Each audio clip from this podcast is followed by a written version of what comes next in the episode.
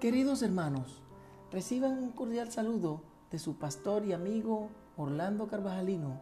Que la bendición de nuestro Padre Eterno, la sangre preciosa de nuestro Señor Jesucristo, purifique tu vida y te llene de regocijo todos los días de tu existencia. En esta semana es importante que reflexionemos frente a lo que es ser un verdadero cristiano. Pero empecemos diciendo que un cristiano es un hombre y una mujer que interiormente reciben fuerza, poder del Espíritu Santo, lo cual le permite soportar todos los combates de la vida, todas las dificultades y problemas que se les puedan presentar. Si tú vives bajo la inspiración de la palabra, bajo la acción del Espíritu de Dios, no tienes derecho a estar en depresión. Recuerda que si tienes a Cristo en tu corazón, no deberías sufrir de tristeza, porque por fe tienes un futuro lleno de bendiciones. Pero yo quiero hacerles esta pregunta. ¿Vive Cristo en tu corazón por la fe? Y miren lo que nos dice el apóstol Pablo. Si ustedes están firmes y con raíces profundas en el amor, podrás comprender cómo todos los creyentes, cuán ancho, largo, alto y profundo es el amor de Jesucristo. Y sigue diciendo, Pido al Espíritu que los llene interiormente de su fuerza y que reconozcan el amor de Dios. Hermanos, cuando todo esto sucede, no hay espacio para la depresión. Se vive una vida distinta, pues quien conoce el amor de Dios sabe cuánto lo ama, está seguro de que si se apropia de estas palabras, dejará a un lado todas las angustias y vivirá convencido de que Dios bendice cada acto, cada decisión que quieras tomar, sintiéndose amado y protegido. Nada te quitará la paz, ni le permitirás dudar a tu mente que Jesucristo reina en tu vida. Por eso, no tengas miedo de ser espiritual, porque sin ello no puedes ser feliz. La vida de un cristiano debe estar caracterizada por la coherencia. La fe en Cristo tiene que notarse en las acciones cotidianas.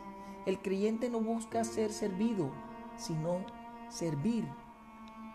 Para ello hay que tener claro que todos somos iguales. No valemos por lo que poseemos, sino porque somos hijos de Dios. Tienes que abrir espacios a la acción del Espíritu para que te guíe a servir y ayudar a los demás. No podemos creernos buenos porque asistimos a un grupo de oración o porque leemos diariamente un oracional. Es necesario entender que la fe tiene que ser vivida en servicio, amor, aceptación y solidaridad con los otros.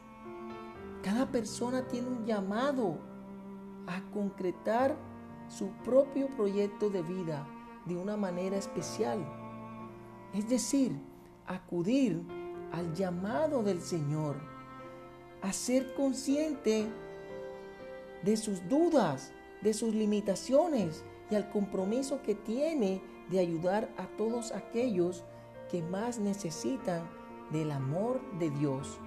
Miren lo que dice el Salmo 37.5.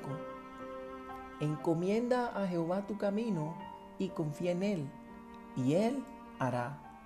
Pero mire, hay una frase de Pablo de Tarso y dice, siéntete acogido por la justicia misericordiosa de Dios. Entra en comunicación con Él y en consecuencia podrás entablar una relación auténtica con nuestros hermanos sobre la base de un perdón total de nuestros pecados.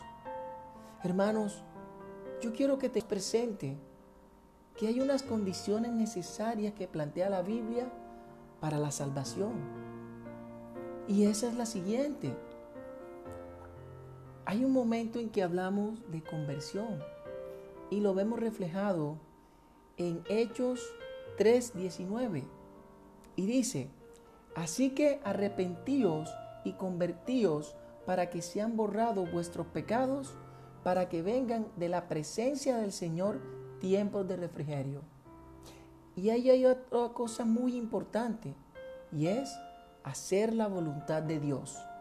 Y miren cómo Mateo 7:21 nos lo dice. No todo el que me dice Señor, Señor entrará en el reino de los cielos, sino el que hace la voluntad de mi Padre que está en los cielos. Pero miren esto, hay otra parte y es la observancia de los mandamientos.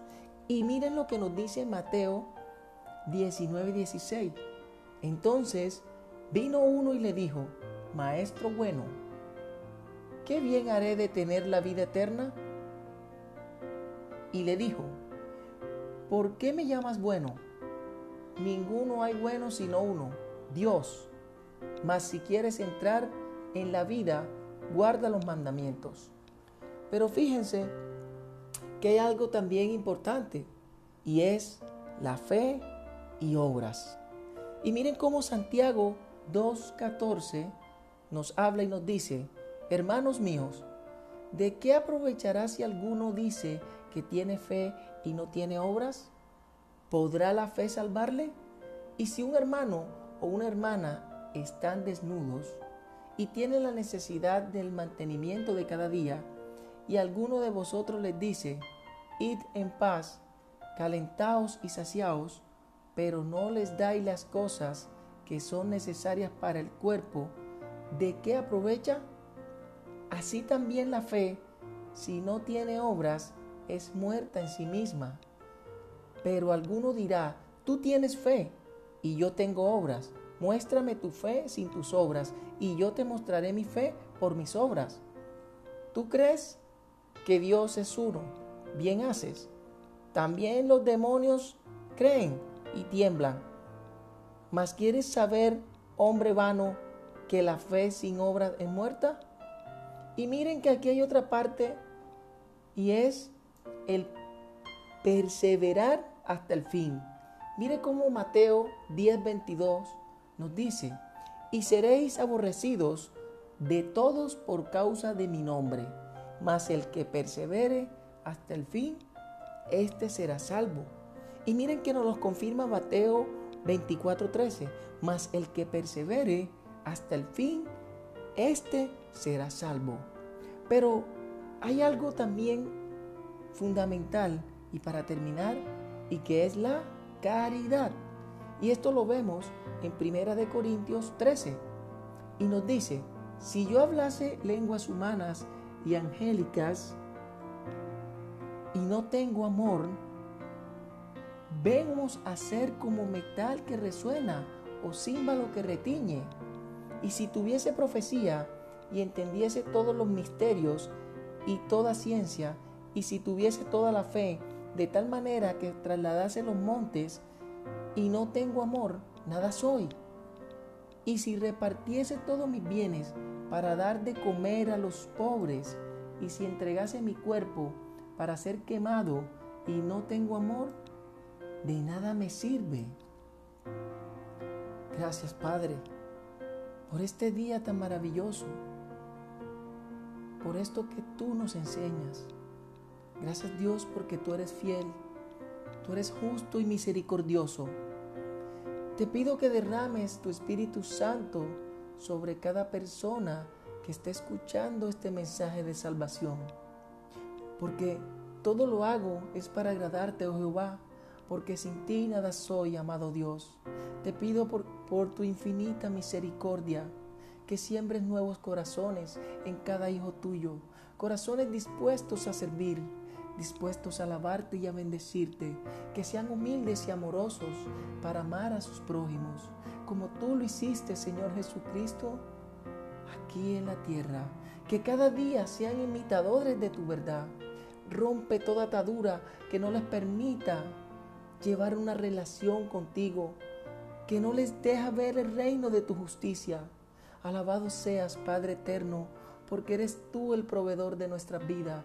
Bendice sus familias y quita toda venda de sus ojos, para que puedan llevar una vida en santidad como ejemplo para los demás. Te lo pido en el nombre de tu Hijo amado, Cristo Jesús. Amén.